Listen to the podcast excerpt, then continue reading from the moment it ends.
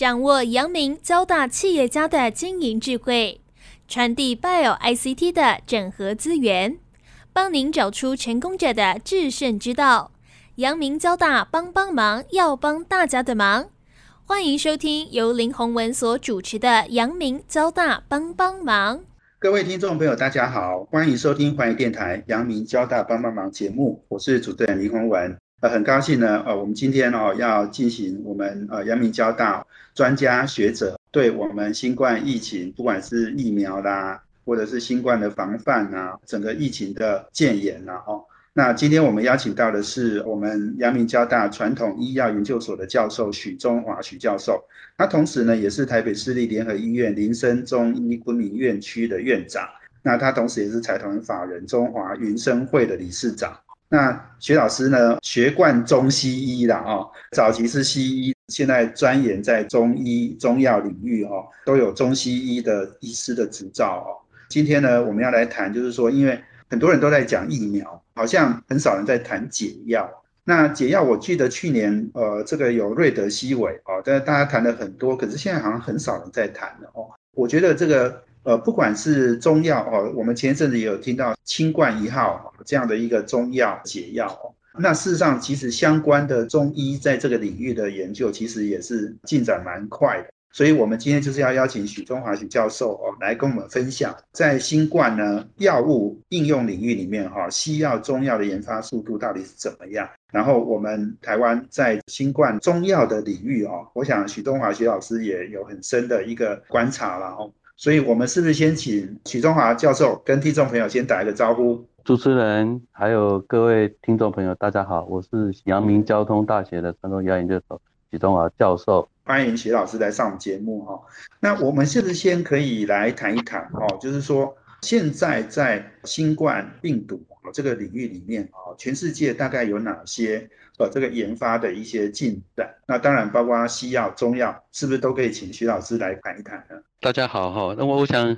早期在新冠肺炎发展的时候，那当然有很多团队来希望找出。比较好的解药哈，大家如果这一年再看，大概所有的重点都已经往疫苗的方面来发展了哈。导致疫苗有不同的来源哦，用 mRNA 疫苗或者用其他的方式取得的疫苗做出来的疫苗，大概都是发展疫苗。那我想其他的有一些偶尔有一些片段或者少数的在做一些相关的西药的研发，都还是在可能在防止它变成重症啊，防止它变成比较危险的状况的一些药物。然后那当大概现在所有的西药的研发，或者说努力的方向，都是往疫苗的发展的方向。那事实上也证明，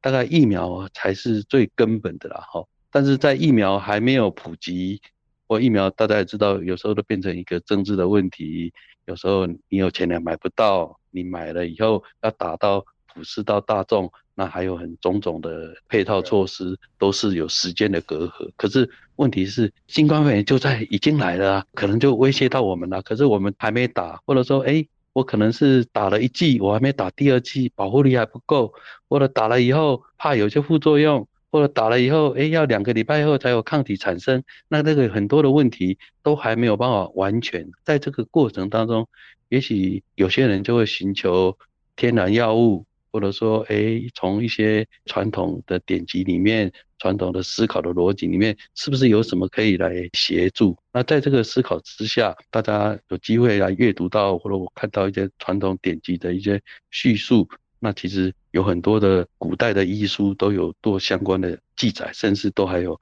专门的书籍。那也可以配合着疫苗还没有普施之后，那种种的状况，比如说我举个例，比如说很可能我们跟了谁接触到了。或者诶，可能被隔离了，被框列了，只能冻着在那边等，是不是？我希望他没事，那是不是有一个什么东西可以早期的介入，或者说他的副作用不要很大，让他的病程变化的时候不要那么变成重症，或者说诶，在有一些症状上面可以得到一些缓解。好，那我们知道那个病毒一直在变。即使我们现在疫苗打了，你看从早期的武汉肺炎到英国变种株，到最近的印度猪，那印度猪现在挡住是不是可以挡到永久？那我们看到有很多的报道，比如说哦，在以色列有人打了三次了，那他还是被印度猪感染哦。那台湾也有这种情形，那这些东西是不是打了疫苗？当然是我们知道打疫苗是最重要的，但还没有办法打，或打了之后还没有办法完全 cover 住所有的一切的时候，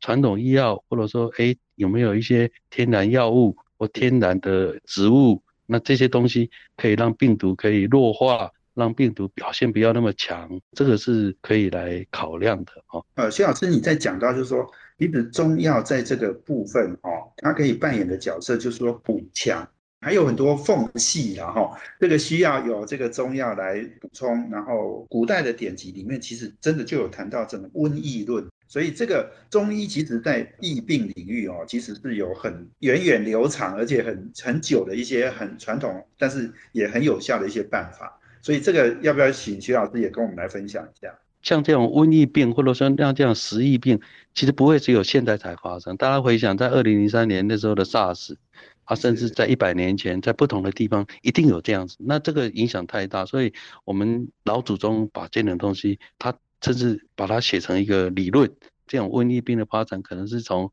胃、气、营、血这样发展过来。那胃就是身体的防卫的胃。气气氛就是空气那个气哈，那营就跑到营营血分就是比较严重，就是它可以判断它往哪里跑。那有些中药如果早期介入，可以让它进程可以缩短，或者说可以在浅化，就让它消失哈。所以我想这个是我们在讲中医的典籍哈。那那个典籍里面，当然它有很多的论述。那我想这个如果我们现在这个时候可以拿来运用，那可能对大家在补强这样可以来达到一些效果。不会违反到打疫苗这个政策，当他打了疫苗了，再把它做一个加补强，我想这个是很值得的。是，也就是说疫苗一定要打，因为它的确是有目前看起来是最有效，让你防堵，而且就是产生抗体一个最有效的方法。但是，一般我们对西药跟中药的理解，好像也是很像刚刚徐老师讲的，就是说中药呢，其实。可以补强啊，让你的不管是免疫力增强，或是这个让你增加抵抗力等等啊，就是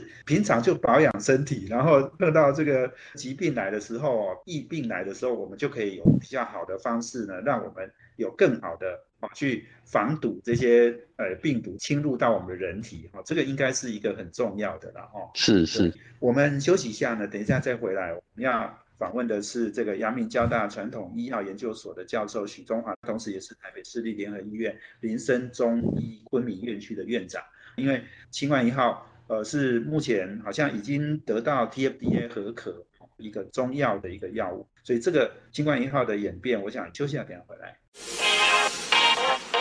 这是环宇广播 FM 九六点七。欢迎回到环宇电台阳明交大帮帮忙节目，是主持人林宏文。我们这节目在每周三的晚上七点到八点播出。我们在脸书上也有阳明交大帮帮忙的粉丝团，可以同步获取我们节目的资讯。另外，我们在 p o c k e t 上面呢，也有阳明交大帮帮忙的节目哦，可以让大家下载来听。今天我们邀请的贵宾是阳明交大传统医药研究所的教授许中华。那我们谈的题目呢是新冠病毒。到底有没有解方然后？解药了？那我们从西医、从中医啊的角度，我们都想要切入。那我们徐老师呢是横跨中西医的哦。徐老师，我们来谈一谈哈，因为诶，我前一段时间因为那个呃金源电子有这个外籍移工哦染疫，就是群体染疫的情况哦。那所以诶，我我发现很多电子业的老板对于这个呃解药哦，其实很关心，尤其是新冠一号哦。研发好像应该算是成功的哈，而而且得到了销售的许可了，所以很多这个电子业老板好像对这个清冠一号很有兴趣哦。结果发现说，哎，他们要去买之后，哎哦，原来他是要中医的医师呢开给你哦，就是这个是一个处方药了，所以你也不能随便买。所以老师是不是该跟我们分享一下？我知道您对清冠一号也很有了解，要不要跟我们谈一谈？就是说从清冠一号到其他的这些中药领域里面哈，我们怎么样来针对新冠来做治疗？我来说明一下那个新冠一号它的整个发展的过程啊，因为在发展这个过程，我还有粗浅的参与哈。新冠一号就是当去年这个疫情还在台湾早期的时候哈，那个早期没有很严重，但是台湾还有有一些从国外进来一些病例，然后传到不是很严重的社区的时候，那早期在三种有一些住院的病人，那他们住院这个过程里面，本来是当时的条件是要三度采阴才可以出院。那当然有些病人是哎两度采阴以后，第三度就 PCR 要验出来是阴性的才可以出院，这样比较安全。就后来哎他们有些人就给他试着用类似清冠一号的药，是用水煎药给他们喝，喝了以后哎很快的会缩短他三度采阴的时间哈。所以清冠一号它本身里面的药物比较有一些像一些黄芩啊、板蓝根啊等等这些药。比较苦寒，那当然不宜久服了哦。一定要确诊的病人，那已经住院了，那甚至稍微有一点严重，然后这个时候使用这个药，让他避免往重症的路的发展。这是原始的药的使用，也因为他后来在有一些机转的探讨，或者在一些临床的相关的一些观察，那后来因为疫情比较严重，所以国家用那个。紧急的一个状况，早期它是先到国外，然后来国外可以用，为什么台湾不能用？然后来再用紧急的状况来给他有一个临时的药证。那这个变成一个药证是要换位好多时间，要做好多临床研究。但是这个药方因为有紧急的状况，也有看到一些有一些还不错的结果，所以就国家因为在这样的状况，让某些特别的状况时候可以来使用。但是在使用的状况一定要在医生的指导之下，哦。那青光丸它是一个代表了哈，那我我想如果大家知道，我们从历史的这个源流来看哈，整个大概疫病或我们这个食疫病，像类似新冠肺炎的这样的病，其实大概中医在开药方的时候，一个是用扶正类的来给予药方，加强它免疫力。那这个有些如果坊间大家看，有些会有推出叫做什么，哎，免疫方啦、防疫方啦、黄芪汤啦，或者说正疫方啦，这个都是从加强它免疫力，加强一个免疫力。那这个时候，如果任何的病毒来，你就可以自然来抵抗它，自我疗愈的能力。那另外还有一个是属于驱邪，驱邪就是让这个病毒侵犯到我们这个人体的这个病毒，外来的病毒它不要太强大，甚至给它弱化，给它减低，给它不见的这个功能。那清冠一号就是在这样的设计下里面来给予的一个哦。那当然不是只有清冠一号。我们知道有些媒体，大大家知道有不同的医院、不同的医生、专家，他们会推出像抗毒方、哦抗冠方啊，或者说哎有净冠方，等等，这些都是来让那个病毒来减低哈。那当然这里面就是两个一个大方向了哈。我们现在在疫苗还是最重要，那疫苗不能普施，或者疫苗它还有一些防疫的漏洞，那当然我们要。第一个一定要做到的是什么？防护。第一个，我口罩要戴好。有些高危险区我们不要去，有些公共场所我们就尽量减少。那甚至我们有机会可能碰到一些确诊的病人或相关的，我们要防护做得更强。哦，这个外部的防护，但是他不小心从漏洞跑进来，比如说大家现在看到那个那个印度病毒，哇，几秒钟的接触，你的计程车司机有没有那个白白司机，他也在载他，他一定有防护啊，他知道他。他是危险的，他有防护，可是他还是中枪。就说在这样的状况之下，还是有这个机会。那有这个机会，是不是我们有透过一个内部的防御机制？那比如说，哎，我有一个让它驱血、让它弱化、简化、净化的一个天然物，或者说，哎，某一种不要让你身体，因为你不要为了说，哎，我要吃这个，啊，吃到自己肝坏掉了，吃到自己肾坏掉了，那你达到那一点弱化，那那倒不如不要。就是说，它基本上要安全。那在医师指导下，那可以在我们外部的防护已经做了之后，可能另外一道墙，就是我们我们现在有就是好像大家电脑里面有那个防火墙有没有哈？好几道，你这好几道的防火墙，那这里面就哎啊这道的防火墙就是新冠一号这道的防火墙就是让它弱化病毒、简化病毒概念哦，尤其在我们现在这块那个病毒它本身在变，那我们的疫苗打下去是早期。可能从英国变种株或从武汉株里面发展出来的疫苗，那病毒在变啊，那这样子防护力没有办法达到百分之百，何况是现在打疫苗还不是一件容易的事，那很多的空窗期，那我们也看到有一些报道，你打了三剂、打了两剂、打了一剂，都还是被感染的这些病人，但是我我们看到是只要打了疫苗，你身体就会产生抗体，那会弱化成。住院或弱化成重症的机会会比较低。那如果还有机会再加上一道比如说中药或天然物，那这个里面就另外多了一道防火墙。那基本上这道防火墙是强化来补强哦，那不是说这道人就牺牲了另外的其他的地方哦。我想这个跟那个是有一点接近的了哈。呃，徐老师你在讲就是说免疫力增强跟弱化病毒，这个应该是这个我们中医哈一直都是用这样的方式在做治疗嘛哈，在新冠也是类似这样的一个情况。可是那个免疫力的加强，也许短时间没有办法，就是说那个我们叫扶正，这个扶正你要扶正，不是我吃药下去就会扶正，那个要时间，就有时候缓不济急。你要平常就要运动啊，才会有那个好的免疫力啊，哈，绝对不是那么快。但是驱邪是很快就可以可以达到一个一个弱化的一个效果。好，所以我想这个有关新冠一号，我也许我等一下可能还有一些问题再请教老师哈，因为有一号，那会不会有二号、有三号啊？然后这个我们接下来，你刚刚老师也提到说，还有很多不一定是呃新冠一号，就是抗毒方、抗冠方，还有净冠方哦。净冠方是我们阳明交大。呃，开发出来的哈，所以也许我等一下也再花一点时间再请教老师。我们休息下，等下回来。这是环宇广播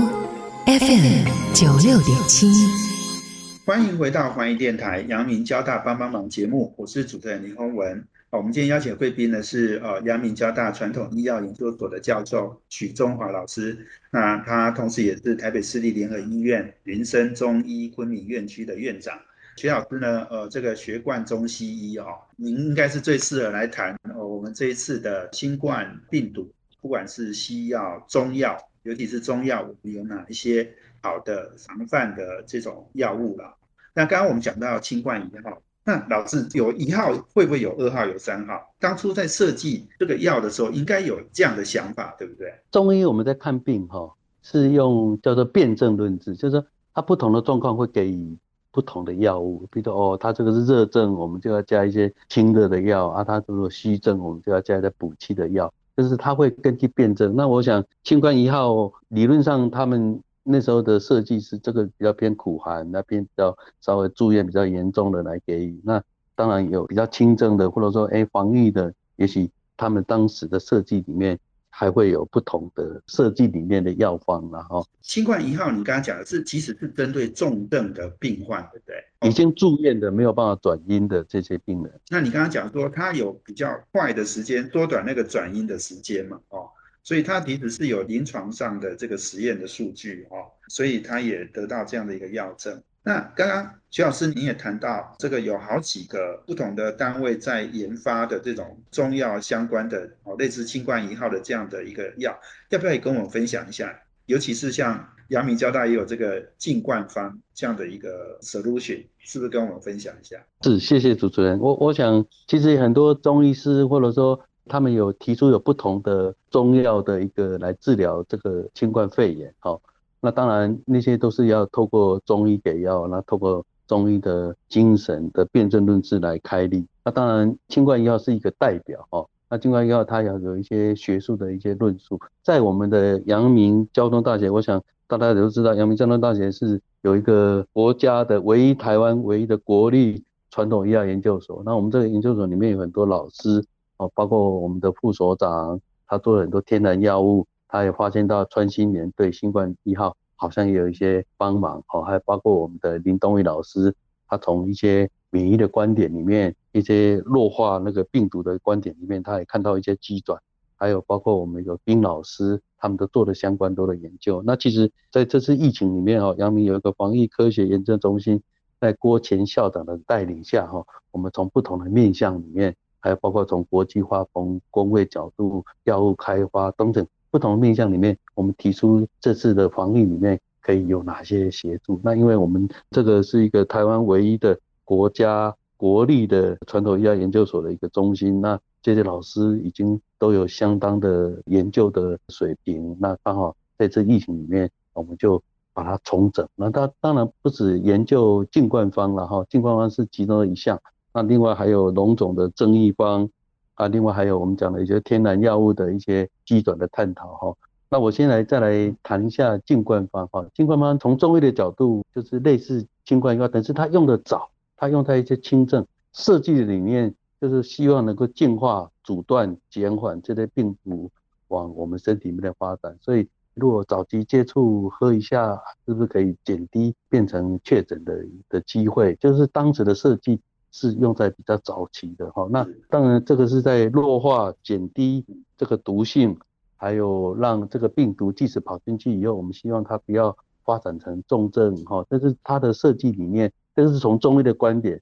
那刚好我们有机会，也有一些这么好的优秀的团队，这是一个整合性的计划。那在我们团队很多老师里面，后来就是探讨这个药方的一些基准。那这个基准里面包括后来再看到一些科学上的一些证据，就病毒在进来里面的结合这个能力会降低。如果使用这个药方，哈，那当然我们提出更多的临床的数据，哈，这个只是在实验室里面看到。那另外就是它进去以后，它细胞要融合的能力也会下降。那病毒的复制的能力也会下降，也就是说，这个跟两个观点，一个观点是传统医学的观点来看，是让它弱化、减低这个毒性。可是从现代医学观点来看，那个基转刚好不谋而合。哦，代替哦，这几个笔啊，我这个学国语的，我这叫呃，这是一支笔，所以他讲的笔是一样，只是不同的观点。那这个就是我们在讲的中西医或者中医的现代化，刚好就是把这个 model 里面建立好哦。那基本上还有做一些毒药理的试验，然后也看起来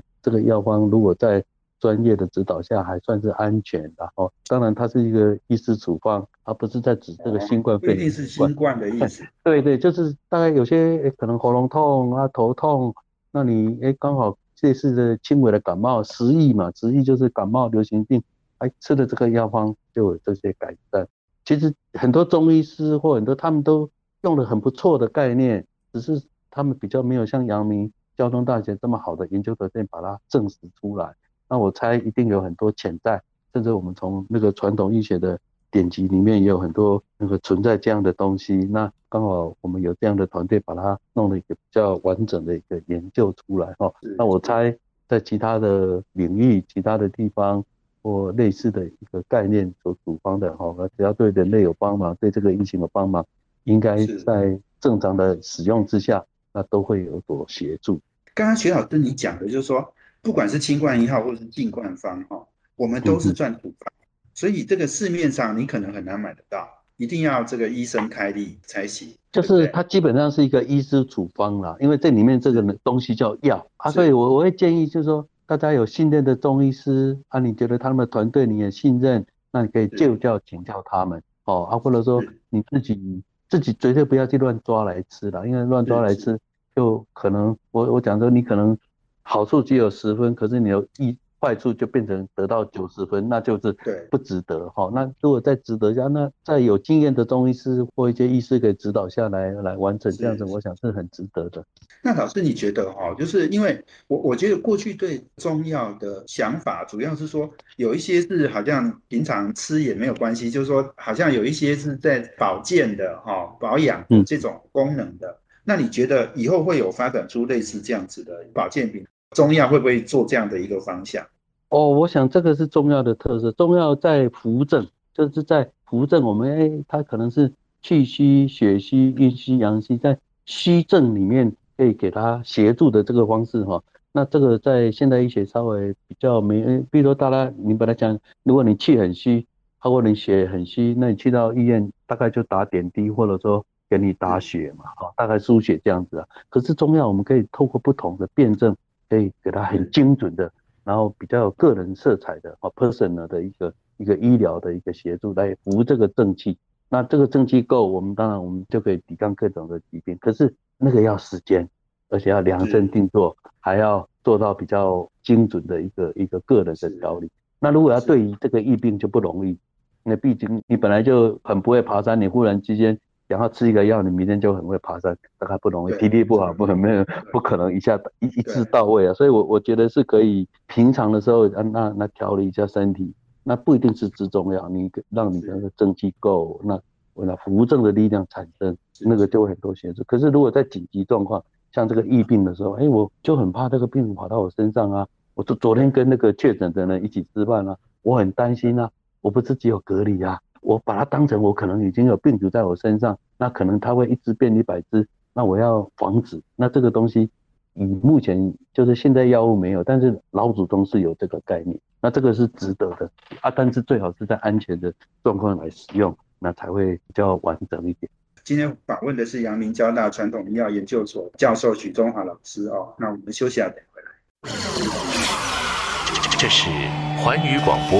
FM 九六点七。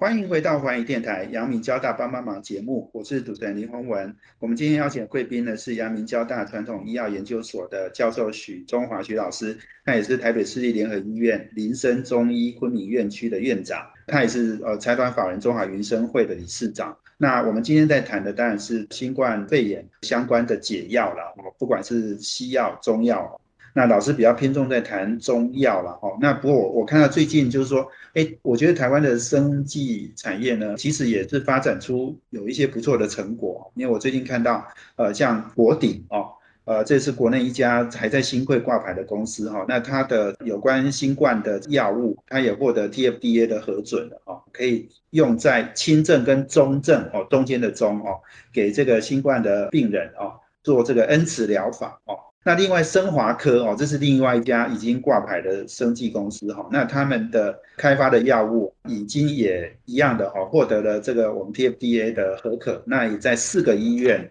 包括台大、宜兰、阳明、交大附医、北荣、布桃哦，都已经给病人在使用了哈。也就是啊，这个生华科是比较是给重症的病人的哦。所以，哎，我看这个台湾在呃西药领域里面发展。呃，相当不错哦。那我们也谢谢徐老师今天也跟我们谈到一些呃这个中药的一些进展啊，不管是清冠一号或净冠。那呃，徐老师，我们来谈一谈，因为我知道您也有治疗一些新冠的病人，所以您在这个治疗的过程，那你也跟病人有很多的接触。我觉得现在大家很恐慌哦，大家都关在家里也不敢出门啊，然后一看到哇，还有那个前阵子打疫苗就有很多人死亡哦啊，这个好像都造成社会上很大的冲击哦。老师要不要跟我们来分享一下，你在这个行医这么多年，跟我们分享一下你的经验谈好不好？刚刚首先主持人提到，就其实，在台湾在生科技方面，尤其在新药的发展，真的是很不错。因为台湾有很多优秀的这些人才哦，那我们期待他们能够有所突破。那我们看到台湾的疫苗的发展，也是希望它能够有所在本土的一个生技科技能够有所发展。然后，那我我当然，如果说我们在传统医药方面，那也可以透过台湾的有一个特色的一个传统医药维护的这个新冠肺炎或国人的健康有所发展，是真的很不错哈。那因为我本身是看了很多病人，也很多年，那我们家也做了好多代的中医哈。那我我发觉我我们在最近在追踪一些新冠肺炎哈。我本身是要看癌症的，我就讲。我最近有有三位癌友也得了新冠肺炎，那我这个服务都不间断。后来我就找我们的中医师，我们就追踪他，然后每天给他关怀，然后指导他一些用药。后来我们这三位癌友过程后来也都很平安哈。详细的治疗，我想我就不用再多说了哈。那但是我们花椒在跟他们互动这个过程当中，你看花椒不止他哦，得到新冠肺炎的人哦，他的家人。他的同事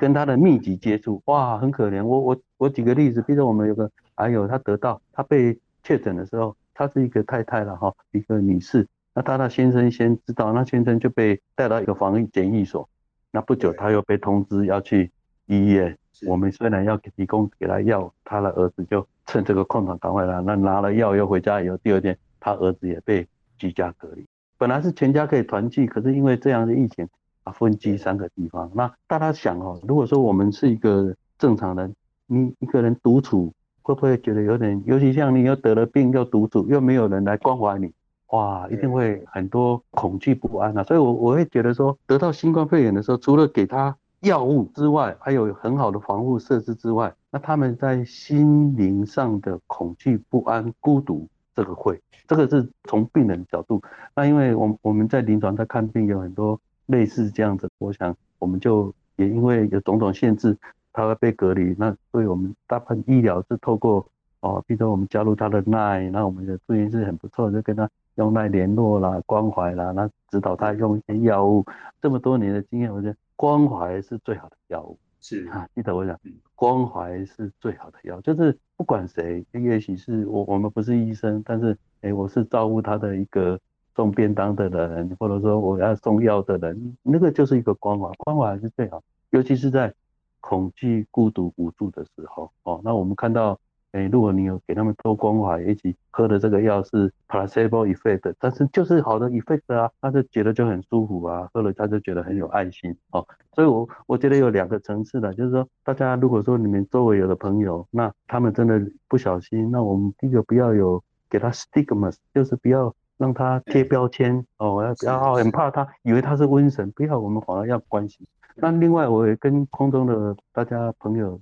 我也跟我的一些朋友、跟我的病人讲，就是说我们少看电视，好像你看电视哈，我一直看这个疫情报道，尤其看到有些似是而非，哇，晚上又可以这样讲了很多，到后来变成很多政治的议题，你一直看这个，看到会让我们怎样？人世间只有一二是非，没有中间的路，变得太多政治的炒作啊。如果说疫情很严重，可能它发生在台北，可是你可能住在。住在新竹啊啊！可是你会觉得好像就在你家隔壁，外面走到了，你走不小心你走这里看，哎，好像感觉每个人都好像得病一样哈，没有那么严重。我会觉得是说，我们要学会，也许我们被限制了，我们没有办法像以前哦，几个朋友大家去吃个饭。逛个街买个东西，但是在这个当下哈，大家也学习会如何自我相处，如何自我来照顾。那没有跟人相处的时候的方式，大家也可以会学会来调试，来整理一下你的心情。啊，如果真的我们有朋友他的怎么样，那我们请他找到好的医护团队，让他多给他们关怀，那我想这个疗效就会不错哈。我想大家有记忆的话，你还记得像去年武汉那时候发生肺炎的时候，哇，你会看那个一个会员把人性都给他讲丑陋的人性都给他呈现出来，把那个人是哇，他他从这个城镇他过来这个桥，他就把他当成是坏人，好像土匪一样就把他挡住，好像觉得从那个村出来的每个人都是瘟神，那这个就人我是非就乱七八糟。我我觉得台湾。还不错，我们虽然有一些政治的口语或大家互相的一些批判，但是我们在这个当下，大家要怎样？要我们要平下心、静下心，那做好每个人的防护。我们不要管那么多，把我们个人做好，把我们家管好。啊，把你哦，比如你是负责一个公司，你就把你的公司管好；你负责在学校里面这个部门，你就把这个部门管好。当那个领导人要有慈悲心来，让每个人都平平安安。啊，如果跟人家有什么过节，都趁这个机会哦，给他占了哦。我我想这个才会让这个疫情赶快度过啊。我们非常谢谢我们许东华老师哈。这个我觉得上医哈是要医心嘛哈，所以你刚刚提到这个心里面的调试哈，不管是呃患病的人或者是家人。我觉得这个都是非常重要的。那我们也谢谢呃许东华老师哈。其实许老师哈，这个阿宙就在当中医师了哈，所以从清朝就当中医到现在，你们家族应该就是四代都是中医了哈。所以我想时间不太够了哈。那我我想我们徐老师在中华云生会。担任理事长，其实这个是一个公益组织，也都呃到原住民哦去做很多的义诊，所以我想非常谢谢我们许中华徐老师啊，今天我们接受我们访问，哦，那也谢谢提供我们很多很好的啊这样的一个观点，哦，谢谢徐老师，谢谢洪文香，谢谢，也谢谢我们阳明交大帮忙的听众朋友，哦，我们阳明交大要帮大家的忙，我们下周见，谢谢。环宇广播 FM 九六点七。